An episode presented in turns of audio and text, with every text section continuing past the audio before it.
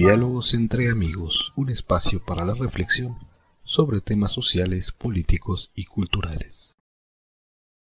Hola, ¿qué tal? Bienvenidos a un episodio más de Diálogos entre amigos. En esta ocasión es un episodio especial, pues aparte de que iniciamos en video, la ocasión lo amerita con los invitados que tenemos trataremos un asunto que es de actualidad y que tiene pues menos de 48 horas de qué ha sucedido, que es la invasión de Ucrania por parte de fuerzas de la Federación Rusa. Y tenemos dos conocedores, pues tanto del ámbito y de la geografía rusa como del ámbito del derecho internacional. Eh, agradezco a los invitados, a quienes presento ahora, el que hayan accedido a participar en este programa. En primer lugar, primero las damas, Vera Co, que nos acompaña desde Moscú, Rusia. Vera, ¿qué tal? Todo, bueno, no tan bien, pero pues aquí estamos. Ella eh, es periodista, influencer, ha trabajado como editora de, editora de noticias para el famoso medio RT en español. Conoce muy bien México, pues ha vivido aquí, habla bastante bien el español y es doctora en lingüística. Reside actualmente en Moscú. Vera, muchas gracias. A ti por invitarme. Alexandre Arregui. Alexandre, ¿qué tal? Es eh, abogado brasileño internacionalista. Es especializado en planificación patrimonial. Ha trabajado para diversas empresas eh, financieras en Suiza y también para varios clientes internacionales, también de Brasil. Ha sido Visiting Fellow para la Academia de Derecho Internacional, Humanitario y de Derechos Humanos en Ginebra, Suiza, donde actualmente reside y tiene un currículum muy amplio en materia de planificación patrimonial para clientes internacionales. Alexandre, ¿qué tal? Sí, todo bien, muchas gracias, encantado de estar aquí con ustedes. Y también habla muy bien el español. Hago, hago un teatro. Bueno, pues la primera pregunta, y más que pregunta, es quisiera yo conocer sus, primeras impresiones. Eh, ¿Cuáles han sido sus impresiones generales de esto? ¿Qué es lo que se percibe desde su eh, perspectiva y desde su país, en particular, por ejemplo, en Rusia? ¿Qué es lo que se percibe? ¿Cómo se está sintiendo esta cuestión? Y antes de, partir, eh, digamos, ya las preguntas más, de, de entrar lleno al tema, ¿cómo es que han visto ustedes esta cuestión? Vera pues, ¿qué te digo? Me, levanté en la mañana para ir al trabajo y eh, pues me levanté con las noticias de que el ataque inició a las 5 de la mañana. Eh, y es que, no sé, como que estos dos días, todos, o sea, yo, mis colegas, mis amigos, la gente que conozco, la gente con la que cruzo en la calle, todos andan como si les hubieran echado un cubo, mm, un cubo de agua fría encima, ¿sabes? Porque no entendemos por qué, no entendemos para qué, no entendemos qué es lo que nos espera, nos da miedo, nos da vergüenza eh, y más que nada hay tanta gente confundida, hay tanta gente peleándose en las redes porque... Ah, pues todos entendemos que detrás de esto están asuntos políticos. O sea, la gente común y corriente no quiere esto. Ah, compartimos la misma historia, que prácticamente somos la misma nación, los rusos y los ucranianos. Nuestros bisabuelos, o sea, cada uno de nosotros, no hay ninguna persona en, ah, ex, ah, en los países exsoviéticos, no hay ninguna persona a quien no le ha tocado la Segunda Guerra Mundial ¿sabes? Le decimos la Gran Guerra Patria. Entonces, cada uno de nosotros comparte la misma historia, comparte la historia de que su bisabuelo se fue a la frente a luchar en la Gran Guerra Patria y crecimos con estos ideales, crecimos con estos valores de que nunca ah, debemos repetir una guerra. imagínate, ahora no depende de nosotros. Nosotros siendo la gente común y corriente no podemos hacer nada y entendemos que, o sea, perdón que estoy hablando en nosotros, ok, voy a hablar en yo, porque yo no sé si, qué, tanto difiere la opinión de, de, pues, de otra gente. Eh, yo entiendo que no está en mis manos. Estoy haciendo el, el máximo que puedo, ¿no? Estoy informando a la gente, y eh, pues e, es lo único que me queda, ¿no? Y no entrar en pánico y pues estar al tanto de cómo están mis parientes en Ucrania, porque igual eh, somos naciones tan cercanas que muchos tenemos nuestros familiares, nuestros parientes viviendo en Ucrania, que por ejemplo mi apellido, que por cierto, ¿por qué soy co? mi apellido es ucraniano, yo tengo raíces ucranianas. O sea, es algo yo no sé cómo decírtelo, es como que sientes que tu propio gobierno te, ha eh, traicionado, ¿sabes? Pero igual hay voces, hay voces de la gente que, que apoya esto y que dice que no, que merece la pena, que no sé qué, y yo no entiendo cómo se puede justificar una guerra. Y pues así, bueno, realmente, de verdad, no, no, no hay justificación realmente que pueda, moral, que pueda permitirse en una guerra, pero bueno, Alexandre, ¿cuáles son tus primeras impresiones de esto? Bueno, yo empiezo por mi apellido, ¿no? Que es de la misma familia del presidente de Ucrania, o sea, hay, hay una distinción de grafía, pero Zelensky, Zelensky, ¿no? Eh, y la razón, lo, lo, lo, primero que me pasó por la cabeza es que eh, la razón por la cual yo he nacido en Brasil es porque mi abuelo se fue de Suiza a Brasil porque temía que hubiera una invasión de Hitler en Suiza. Así que lo que hablaba Vera eh, tiene mucho que ver con lo que iba a decir, o sea, no comprendo pero más, fuerte que la guerra en sí es la guerra de narrativas que se ve de los dos lados. Eh, es esto el peor.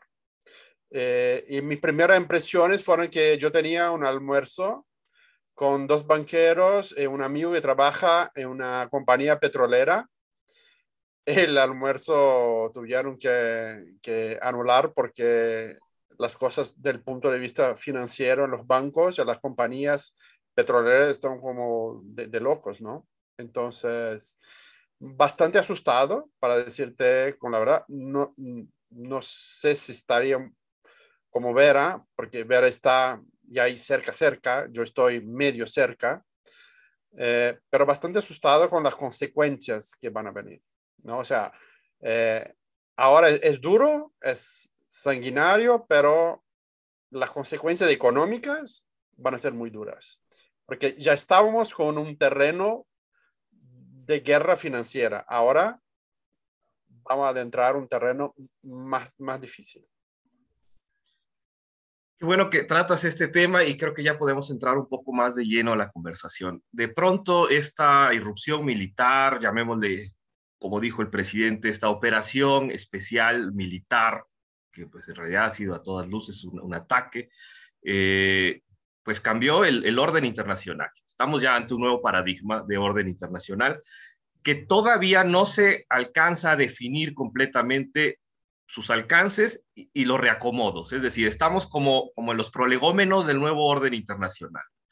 Eh, pareciera que empiezan ya a perfilarse ciertas, vamos a llamarle ejes, eh, podremos decir Moscú, eh, Beijing, Teherán incluso parece que ya se ha alineado un poco en esa, en esa línea, y bueno, no hablemos de otros países como Venezuela y demás, que bueno, ya digamos tenían una línea más promarcadamente rusa o independiente, digamos, de lo que se conoce en inglés como de Western, ¿no? El mundo occidental. Pero por el otro lado, tampoco es que esta cuestión, mm, como mencionó Vera, tenga una justificación muy lógica, es decir, todo el mundo aún nos preguntamos, bueno, ¿y qué se está realmente ganando con esto? ¿Qué es lo que realmente gana Rusia? ¿Gana territorio? Pues no creo que lo necesite. ¿Gana poder? Pues creo que ya demostró que lo tiene bastante. Eh, económicamente, pues parece que está siendo más bien debilitada en lugar de fortalecida. ¿Qué es lo que está pasando ahora y cuáles son sus perspectivas en este nuevo orden mundial que crean que se esté reacoplando. Pues si me permites intervenir, ah, pensándolo más allá de quién podría estar ganando de todo eso, primero llegamos a la conclusión de que eh, una guerra, mientras que no esté en tu territorio, siempre favorece a sus participantes eh, y a los que están detrás por la venta de armas, porque es, son sumas de dinero, enormes, enormes cantidades de dinero y pues primeramente eso, la venta de armas. Ah, luego hablando de las sanciones, que parece que ya pues la mayoría de las sanciones ya está anunciada, ¿no? Y pues sale que las que vienen de la Unión Europea parecen más duras que las que anunció ayer Joe Biden. Ah, por ejemplo, yo que ahora estaba, bueno, siempre estoy monitoreando las noticias y cuando estábamos conectando seguí leyendo las noticias ¿Y qué te puedo decir? Eh, ya nos, nos, digo, a Rusia, ya nos están excluyendo del concurso de Eurovisión. Es un concurso de em, canciones súper popular, súper famoso en ah, Europa, que tiene lugar cada año, ¿no? Ah, además, en el sector aéreo, anunció ya Boris Johnson las sanciones contra la compañía Flagman rusa Aeroflot, que Aeroflot ya no va a operar en el Reino Unido y ahora muchos de, muchas de otras compañías están cambiando sus rutas aéreas para no sobrevolar eh, sobre Rusia. Y supongo que no lo hacen por motivos eh, de precaución, de seguridad, lo hacen por motivos políticos. Ah, así también otro, mm, otra compañía aérea rusa que se llama ah, S7. A ver, ahí dónde está la noticia esta. Que S7 también suspende temporalmente algunos de sus vuelos y pues parece que el sector aéreo sí que va a sufrir. Luego viene el sector bancario. Eh, las sanciones que anunciaron tanto Estados Unidos como la Unión Europea Ah, eran eh, contra, afectaron el banco VTB, que es uno de los mayores bancos de Rusia, y hay muchísima gente que tiene pues sus cuentas allí y sus cuentas en moneda internacional, tipo dólar o euro, y entonces ahora pues sigue la pregunta de cómo, cómo se va a operar eso, porque estos bancos afectados, además de VTB, hay otros un, par de bancos, ¿no? unos cuatro creo, ah, ya anunciaron que no se va a poder realizar operaciones eh, dentro del banco entre varias cuentas, entre, por ejemplo, una cuenta en rublos y otra cuenta en moneda internacional. No se va a poder realizar. Tampoco vas a poder retirar dinero de esta cuenta en moneda internacional y tampoco vas a poder utilizar tarjetas de estos bancos en el extranjero o sea que esto ya está afectando a la población común y corriente, digamos, no solamente a los altos cargos que pueden tener sus cuentas millonarias en el extranjero, sino igual va a afectar a, la gente tal cual, porque muchos utilizamos estos bancos. Ah, luego viene lo de gas y petróleo que Boris Johnson anunció que eh, ya no va a comprar el gas ruso y luego el proyecto de gasoducto eh, que ha sido también... Eh, Todo el tema de gasoductos. Y el, el Nord Stream 2, pero si Europa no va a comprar el gas ruso, ¿esto qué quiere decir? Que van a comprar más de otro proveedor y esto qué quiere decir? Que pues van a pagar más entonces, de todos modos, afectará también a los ciudadanos comunitarios. Así que yo más estoy asustada eh, porque en Moscú no está pasando nada, digamos. Por ahora no está pasando nada. Ah, todas las acciones bélicas están en el territorio de Ucrania. Y asustada estoy no por eh, una posibilidad de que me afecte algo en Moscú, sino por eh, lo económico, porque ya vivimos la crisis de 2014, lo que pasó después de la anexión de Crimea, cuando el rublo se desplomó muchísimo y pues, o, sea, ya podemos más o menos eh, calcular qué, qué puede pasar. Y estas calculaciones asustan. Sí, de hecho ayer creo que incluso el presidente Biden en su discurso lo mencionó, ¿no? El rublo dice que tuvo la mayor caída en la historia, ¿no? De los últimos años. O sea, Alexandre, tú que estás más empapado del sistema financiero internacional. Eh, no, yo estoy, estoy de acuerdo con lo que, lo que ha dicho Vera. Eh, lo que pasa es que todavía es muy temprano. Bueno, en relación a las sanciones, yo soy un poco crítico de las sanciones por dos motivos. Lo primero es porque sanción, bueno, Putin juega ajedrez, o sea, no, no está jugando tarot. O sea, sabía que iba a recibir sanciones. O sea, se preparó para las sanciones. Está de risas con las sanciones. ¿no? Aún porque los estados de la Unión Europea no están todos de acuerdo si van a suprimir o no el SWIFT. Algunos dicen que sí, otros dicen que no, porque todos van a perder los rusos van a perder, los otros estados de la Unión Europea van a perder, porque necesitan estas trades. No pueden cortarse las trades. O sea, eh, es bastante difícil. Ahora, lo, lo que es más misterioso, si queréis, es dónde está Turquía, que está muy callada. China haciendo un papel un poco, bueno, esto es un problema a ustedes, que se miren, o sea, ustedes son adultos que se resuelvan, que la verdad no es, no es típicamente chino, una actitud china. Además, hay acuerdos que nosotros posiblemente no lo sabemos entre China y Rusia para los pagos. O sea, cuando uno va en China, sabe que tarjeta de crédito no necesita, tienes todo de tu WeChat. O sea, un sistema de pagos distinto, de otra forma, puede ser que, ya esté planeado. Y ayer eh, tuvo conocimiento de que Irán y Qatar han firmado acuerdos de gas y óleo.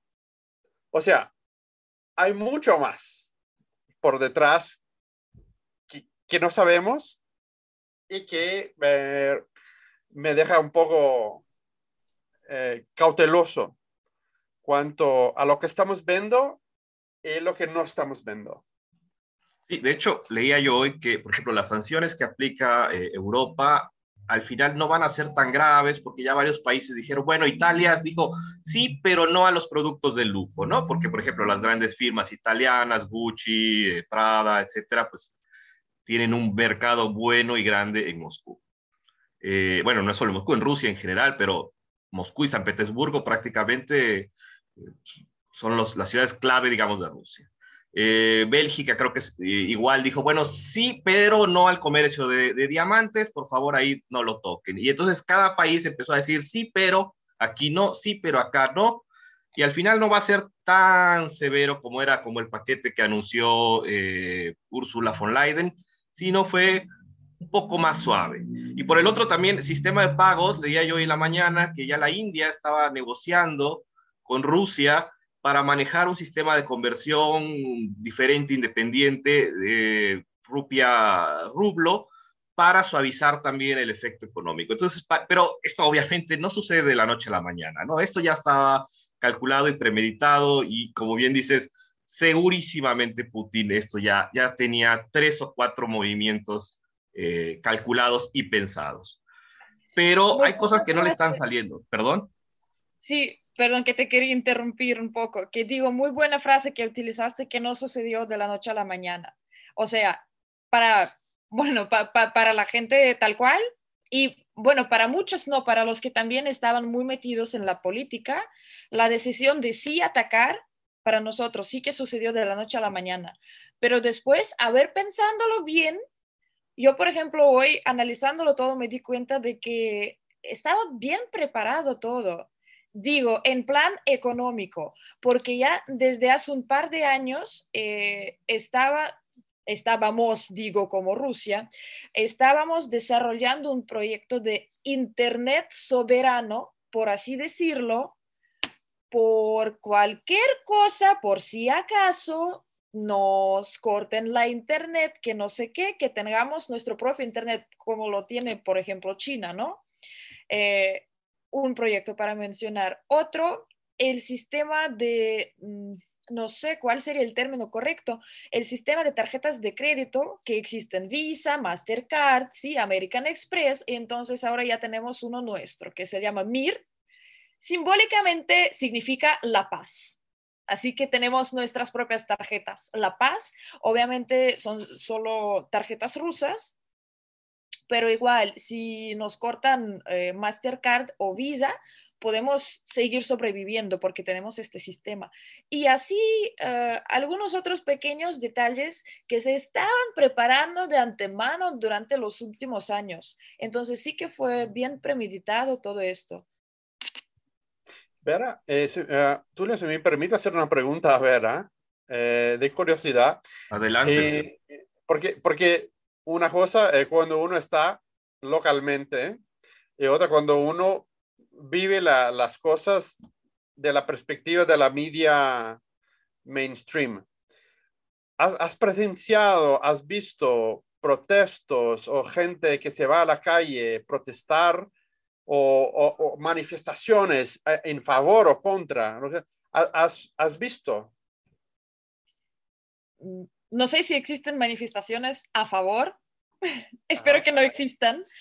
Eh, en contra, sí, eh, ayer salió la gente en varias ciudades. Yo, por ejemplo, les puedo decirlo abiertamente, no me da vergüenza decirlo, yo no salgo y no planeo salir porque me da miedo. Ah, pero hay gente que sí sale y eh, pues las manifestaciones a las que salen son manifestaciones no autorizadas. Entonces, esto supone que pues te pueden detener y ya dependiendo de tu suerte, te van a castigar. Te van a dar, no sé, un par de días de trabajo social o hasta, no sé, eh, arresto preliminar o algo así. Y bueno, ya depende del caso. Entonces, sí, ayer la gente salió, la gente salió en Moscú, por ejemplo, pero mm, como no podemos eh, llamar a otros a salir a las protestas no autorizadas abiertamente, o sea, la gente ni siquiera puede publicar que hoy vamos a manifestarnos a la hora tal en el lugar tal. No, porque esto también va en contra de la ley.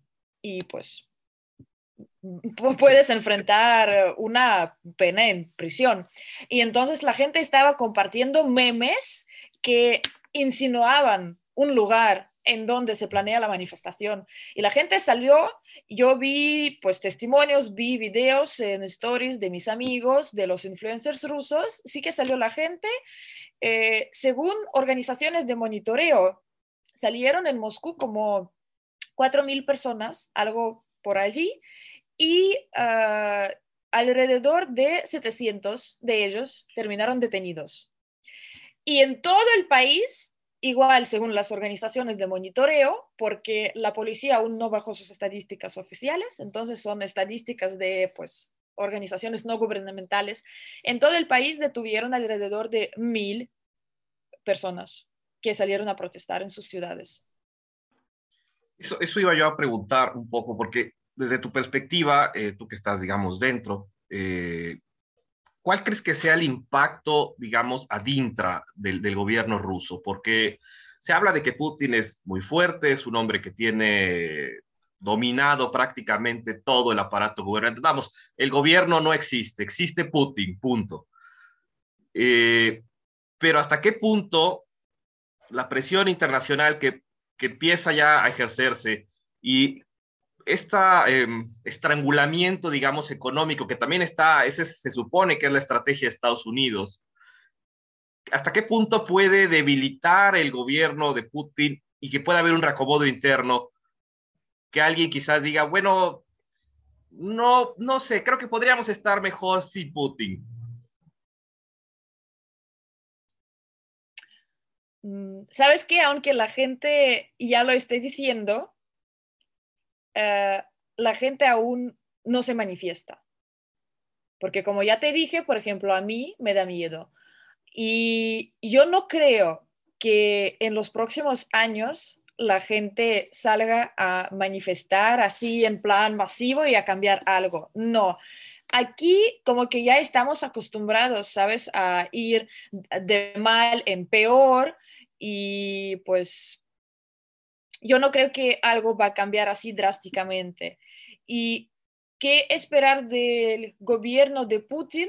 Pues tampoco. Le quedan dos años porque en 2024 tendremos las próximas elecciones presidenciales y aún ni se intúe si él va a postularse o va a postularse algún otro candidato eh, suyo, al quien le apoya. ¿sabes? Entonces, pues aún no se sabe. Pero lo que sí te puedo decir, según mi opinión, que pues dos años es bastante todavía. Todavía hay tiempo para que, ya sabemos que la memoria de la gente es muy corta. Así que la gente aún puede olvidar todo esto que está pasando ahora. Y aunque ahora hay tanta, tanta gente que no está de acuerdo con lo que está pasando, puede que después se le olvide todo y pues que vayan a votar por él otra vez. ¿Tú crees que es posible eh, que esté ocurriendo un cambio generacional de la forma como la gente ve la política en Rusia? O sea, del punto de vista que algunos todavía sienten, eh, eh, extrañan la antigua Rusia y otros que ya, esto a mí no me sirve. O sea, ¿Podría ser esto? Y otros que ya crecieron con el gobierno de Putin, ¿no? Porque Putin eh, entró al poder, bueno, primero en, mil, a finales de 1999, cuando le prácticamente le entregó el poder otro presidente, Yeltsin, y después ya ganó sus elecciones en 2000. O sea, son 22 años es una generación prácticamente. Es una generación, es una generación que creció con Putin, que, no, que nunca conoció a otro presidente. Bueno, sí tuvimos un plazo con otro presidente y Putin ejercía de su primer ministro. Así que un cambio no tan radical, ¿no? Ah, pero en general, eh, en general, como que ni siquiera esto cambia las cosas ni siquiera el hecho de que tengamos una generación entera que ya eh, busca algo diferente, que ya busca algo mejor. La gente simplemente, pues la gente también está pensando en sí y ah, los que entienden que no les conviene la situación en el país, se mudan, se van, a, pues se van, eh, emigran del país. Hay otro tema que también quiero, quiero tratar, que, pero es ya más desde la perspectiva cultural general, que es, eh, de pronto vivíamos en un mundo, por lo menos, digamos, de este lado, de, de este lado del charco y también en lo que es Europa, eh, no Rusia, pero digamos, todo, todo el resto de Europa vivíamos eh, como en un mundo demasiado, vamos a llamar, de ensueño, donde todo era bonito, paz, felicidad, las garantías, los derechos humanos, este, derechos para las minorías, este, eh, un poco hasta la cultura eh, woke, como le llaman, ¿no? Eh, que es toda esta, o wokey también a veces oigo que lo pronuncian algunos, que eran esta, esta visión como de eh, darte cuenta de que vives en privilegios, privilegios económicos, privilegios raciales, privilegios no sé qué, en fin, todo era de la reconstrucción cultural y, este, reconstrucción social, etcétera. Un paradigma casi completamente nuevo de, de las estructuras de valores. Y de pronto llega de golpe una invasión, como estamos viendo, que todo el mundo puede ver inclusive en vivo dónde están cayendo las bombas, cómo están matando gente, y fue como un, espérate, es decir, la, la Realpolitik, que se hablaba desde la Segunda Guerra Mundial, ¿no? De pronto está, sigue aquí y de pronto llega un gobierno que no tiene tampoco mucho interés en las minorías y es el que está invadiendo otro país y le vale un cacahuate lo que pase y, este, y dice, espérate, y los derechos humanos y, y ves que Naciones Unidas no hizo nada y ves que... Y como que... ¿Tú crees que realmente vivimos, vivíamos uh, an antes de esta invasión? ¿Crees que vivíamos en un, el mundo walkie? Y lo que, lo que estaba pasando en Afganistán, ¿cómo? Y lo que estaba pasando en Siria, y lo que está pasando día a día en el propio México, que matan a los periodistas, y lo que, lo que pasa en Colombia, que ya, que no estamos viviendo en el mundo color de rosa, no. Yo creo que ahora todos están así de súper preocupados porque primero es, Rusia es un poder nuclear, ¿no? Y es un país del que siempre que siempre daba miedo a muchos, ¿no? Y segundo, porque está pasando en Europa. O sea, no es Afganistán que nadie sabe dónde queda geográficamente, ni Siria que tampoco, pues, África, lo que sea. Está pasando en Europa, yo creo que por eso. Pero hay que abrir los ojos. Las atrocidades siempre estaban pasando y la violación de derechos humanos estaba pasando todos estos años, siempre. No es ninguna excepción esto, simplemente, bueno, ahora que es Rusia y ahora que está pasando muy, muy al lado de Europa, solo eso. Es que, fue eso, es realmente, o sea, el impacto de una nación como es Rusia haciendo esto en las puertas de Europa fue como el, el que les cayó el 20, como decimos en México, el, el que les abrió los ojos a muchos, de decir, ay, espera, ¿cómo? ¿No era así? ¿No era color de rosa? Es que las guerras cuando las ves en la tele, está lejos, en África, en Middle East, te da igual, ah, los pobres que están ahí y viene la próxima noticia y, va. Ahora cuando está aquí, cuando está en tu porta, ahí, ahí la cosa ya cambia. Y la forma de ver, de reaccionar también. Pues no sé si quisieran cerrar con algún comentario breve para, para terminar el programa si me permites, a mí me encanta este economía, ese financiero que se llama Ray Dalio, ah. eh, que habla de los, ah, incluso estoy con el, el, nuevo libro de él, que es The Changing World Order. Okay? Y él tiene, eh, él, él, habla de los ciclos, ¿ok? Y él habla justamente que estamos llegando al fin, al final del siglo, él, habla de los siglos de los imperios. Y, dice que estamos llegando en el final del imperio americano y la ascensión del imperio chino. Imperio, comillas, ¿vale? O sea, y me parece que está, me parece muchísimo. O sea, vivimos en ciclos y los ciclos que teníamos antes de la Primera Gran Guerra, antes de la Segunda Guerra, no son, muy, no, no son muy distintos de los que vemos hoy. Además, salimos de una pandemia que dejó los mercados para abajo. O sea, estamos ahí con el, los ingredientes perfectos para un conflicto más grande. Sí, aparte a China, a China la verdad le favorece lo que está pasando, porque aunque sea em, aliado de Rusia, pero no tan aliado, ¿eh? China tiene sus propios intereses, entonces mientras más débil será Rusia por las sanciones, por todo, por el odio ahora de la comunidad internacional, más fuerte es China. Claro. Y ahí es que la gente no tiene inteligencia suficiente para ver negociar. De... Es, lo problema es que hace décadas que no tenemos líderes. No tenemos líderes. Punto. Dime un líder que pueda quedarse para la historia positivamente. De hecho, creo que está quedando más fuerte como líder el presidente de Ucrania ahora mismo, que está vestido como soldado y, prácticamente resistiendo. Este, prácticamente. No le queda de otra, no le queda de otra. ¿Qué quieres que haga? Si no, no, bueno, pero me refiero a que, a que él mostró más entereza y más firmeza y decir yo me quedo aquí, me muero aquí, que pudo haber dicho, bueno, sí, negociamos, este, negocia con un tercer país, toma un vuelo, mi familia sale y adiós, pues, ya se entregó Ucrania. Hay otra pregunta que también, que, que ahorita comentamos.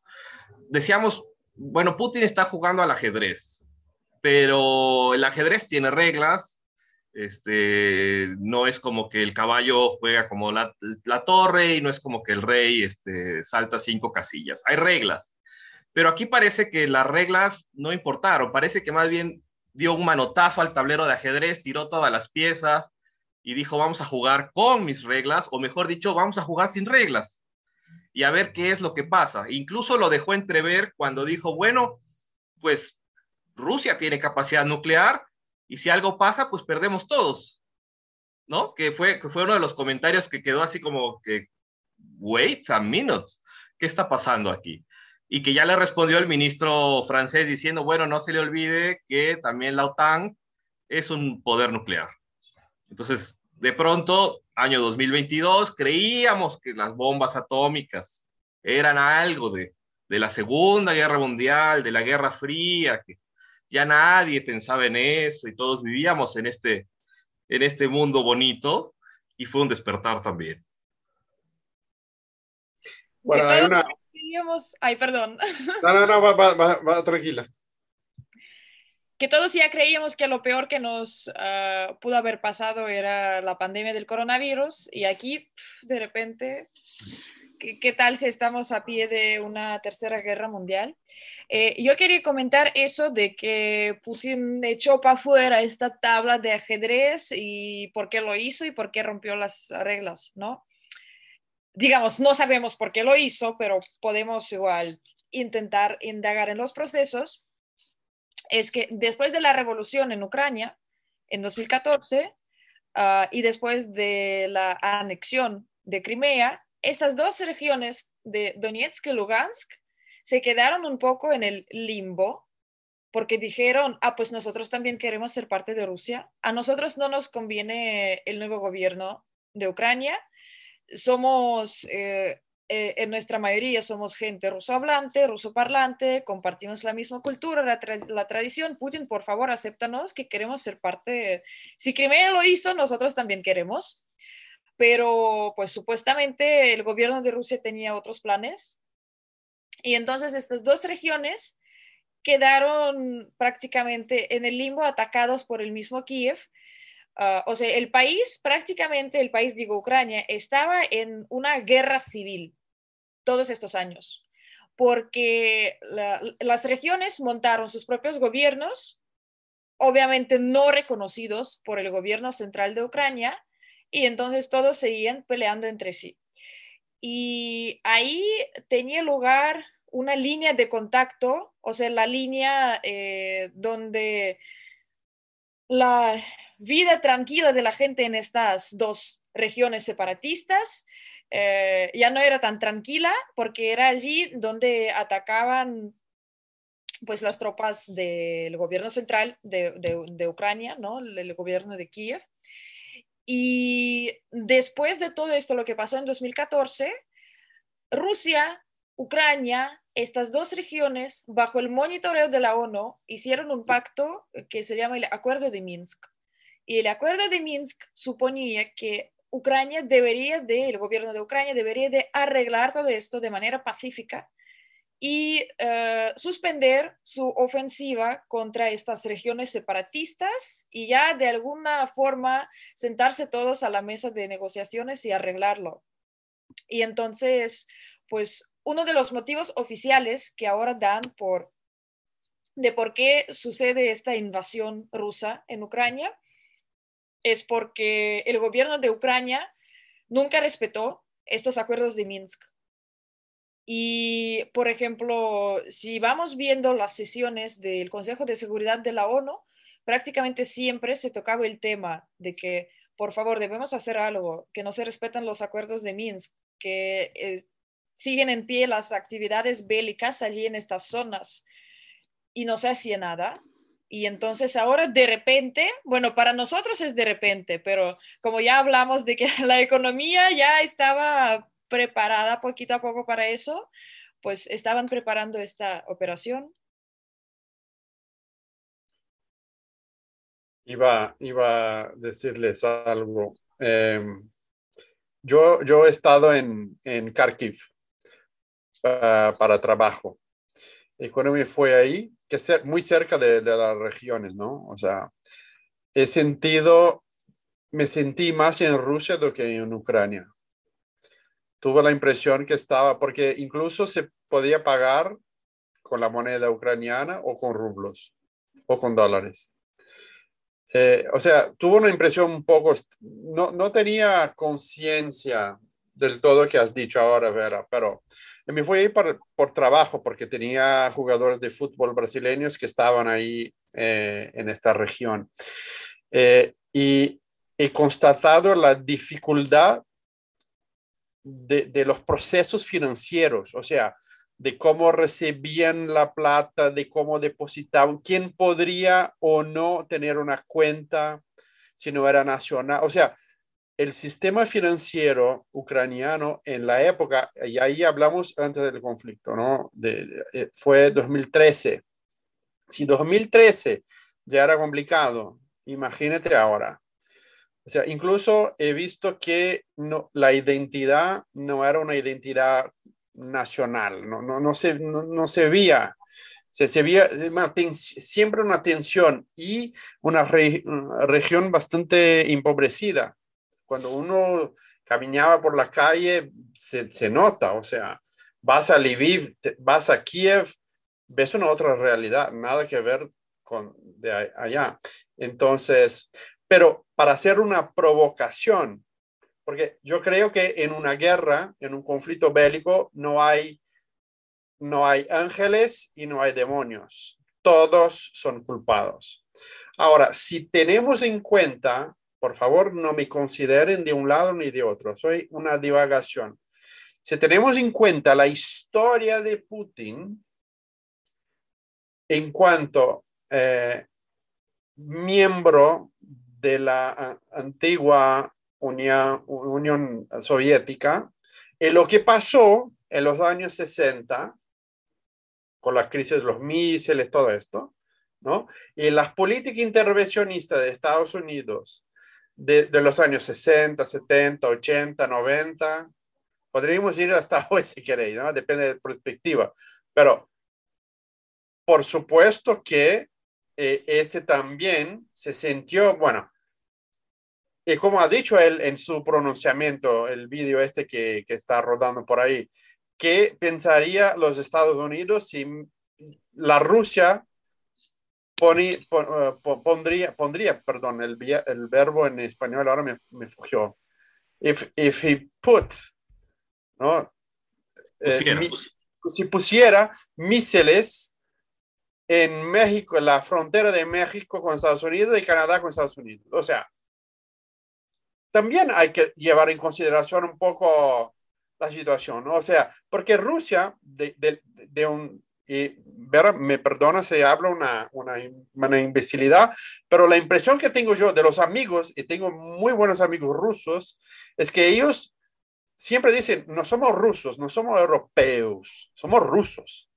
O sea, hay una identidad rusa que no necesariamente está alineada con la, la realidad europea, occidental, continental, ¿no? Claro, si me permites aclarar este punto. Por favor, por favor.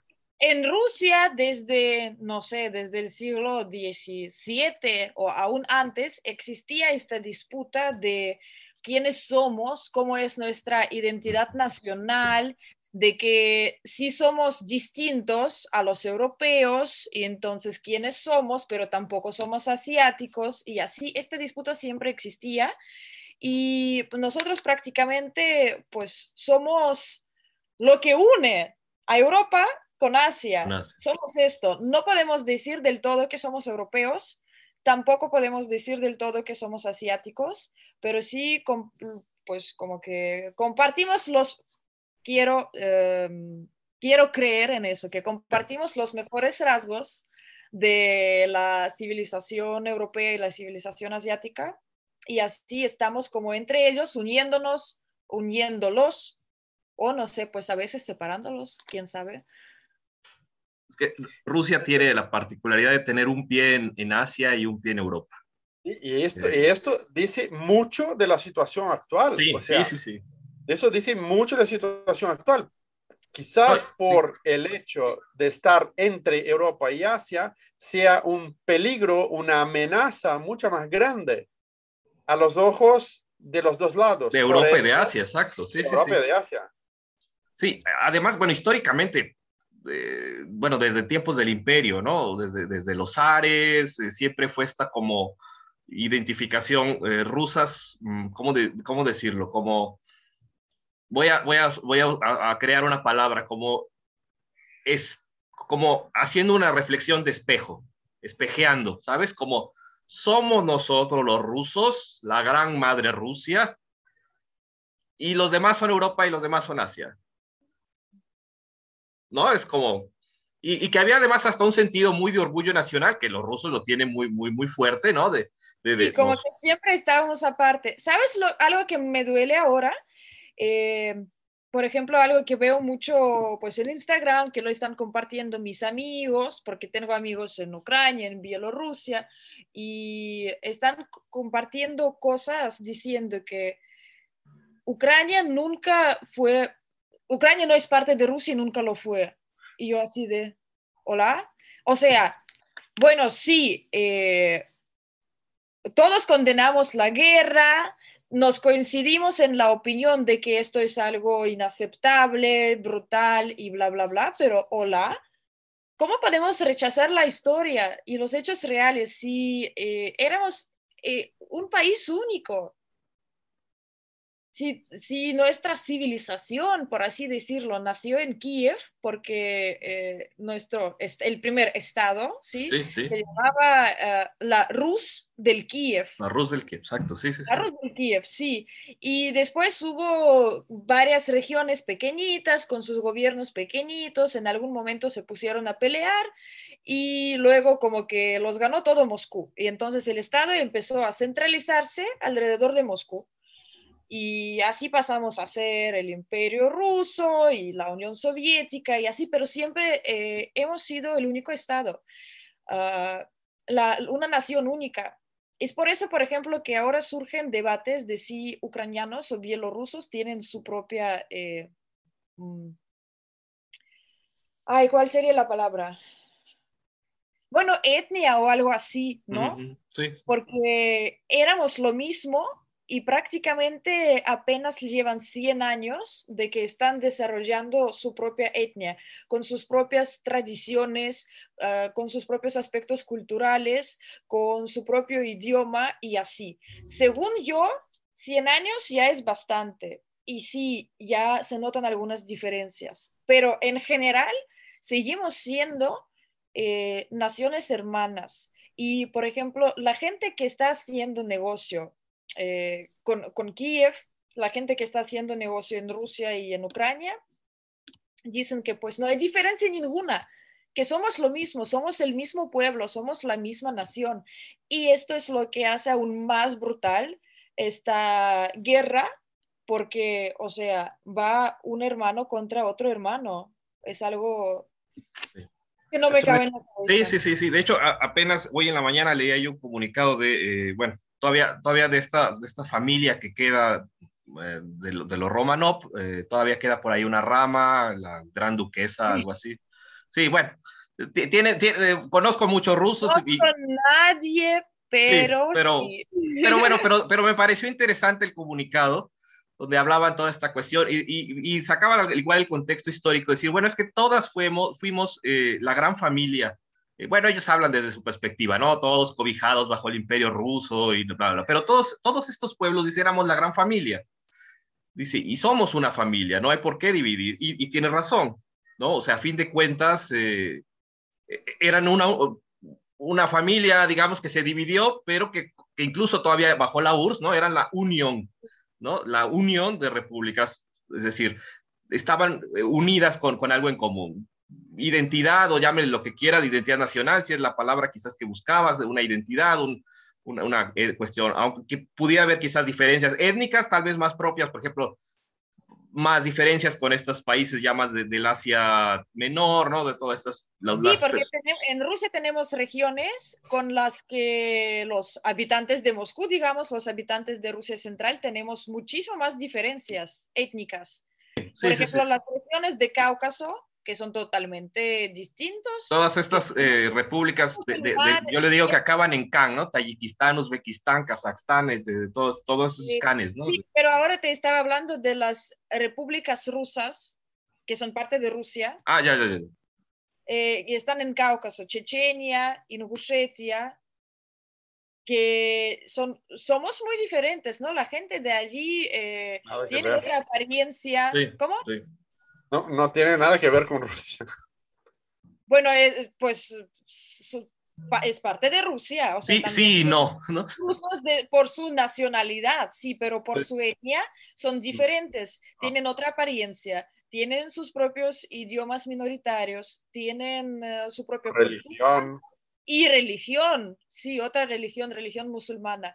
Sí, y lo que tú, lo acabas de decir de las repúblicas que ya no forman parte de, bueno, se disolvieron después de la URSS, ¿no? Tayikistán, Uzbekistán, Kazajistán, ¿no? Lo que va más allá a la parte asiática. También con ellos tenemos más diferencias que con el pueblo ucraniano y bielorruso. Paradójicamente, sí, sí, sí. Es que la estrategia de los romanos, dividir para conquistar, no podría ser más actual, ¿no?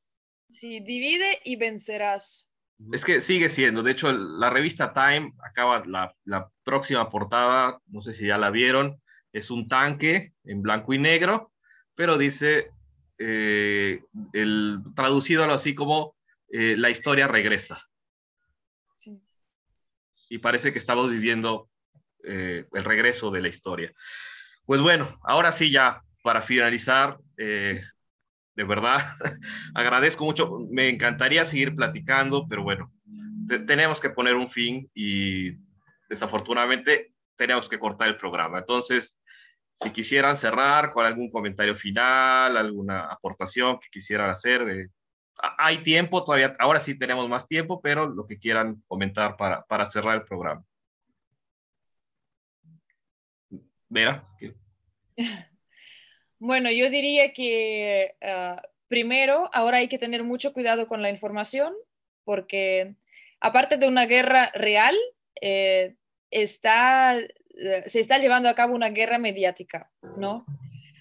Y hay mucha desinformación, mucha especulación en cuanto de las bajas, si hay o dónde y así, y circulan fotos y videos de los años pasados, de 2014, de no sé qué, como si estuviera pasando ahora, pero no, entonces hay que tener mucho cuidado con esto, pero em, hay que recordar siempre, o sea, yo quiero que los... Mm, espectadores o los que nos van a escuchar, ah, que recuerden que la gente común y corriente, la población de Rusia, eh, que creció con esta idea de que nunca jamás deberíamos de repetir una guerra, todos estamos en shock, no entendemos qué está pasando y no apoyamos esto. Y que todos tenemos muchísimos lazos con Ucrania, tenemos nuestros eh, familiares allí, nuestros amigos allí y eh, cada uno está haciendo eh, pues lo que considera oportuno, ¿no? Lo que considera oportuno y lo que, lo que quiere hacer o pues si no lo quiere no, no hace nada, ¿no? Cada uno está aportando algo para, para que esto termine aunque sea con información, aunque sea con mandar buena vibra, no sé qué. Y pues por favor, nunca sigan nuestro ejemplo. nunca repitan eso, porque yo no sé cómo en, siglo XXI, año 22, después de que sobrevivimos, casi, casi parecía que ya se nota, ya se ve la luz al final del túnel de esta pandemia y ahora, ¡pum! La guerra es como que, hola, humanidad, ¿qué estás haciendo? Alexandre. Sí, yo comparto con Vera. Eh, creo que lo más importante es que, es que cada uno de nosotros tiene una responsabilidad única y universal, que es de servir como agente de información. Y para que uno sea agente de información, hay que hacer un recuo antes de manifestar algo, recuar, reflexionar, tomar los dos lados y trazar una, una opinión. O sea, actuar con responsabilidad, responsabilidad para sí y para los otros. Otra cosa que me gustaría añadir eh, es que ahora con todos estos hechos crece la rusofobia. Ah, sí.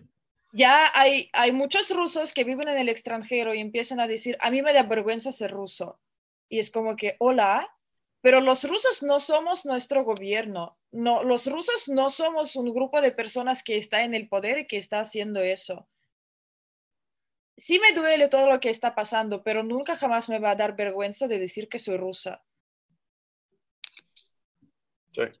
Sí, sí, desgraciadamente eh, no recuerdo ahorita textualmente la frase esta que está circulando también mucho ahora en internet, que dice, las guerras son, dice algo así como las guerras son eh, esos eventos donde se matan los jóvenes, eh, cientos o miles de jóvenes, por un par de viejos que ni siquiera se mueven de su, de su escritorio, ¿no?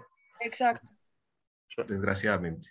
Pues les agradezco infinitamente su tiempo, les agradezco sus palabras, sus comentarios.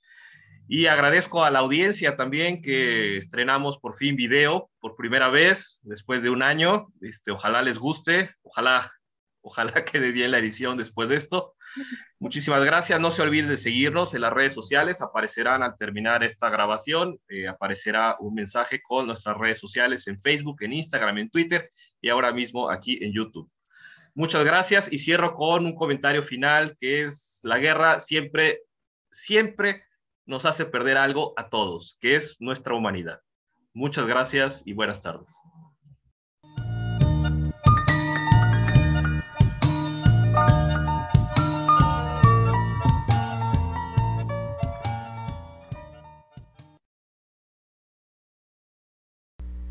Programa grabado el 25 de febrero de 2022. Las opiniones son responsabilidad únicamente de quien las expresa. La música de inicio y fin es Electro Tango de Joseph McDade. Diálogos entre amigos, todos los derechos reservados.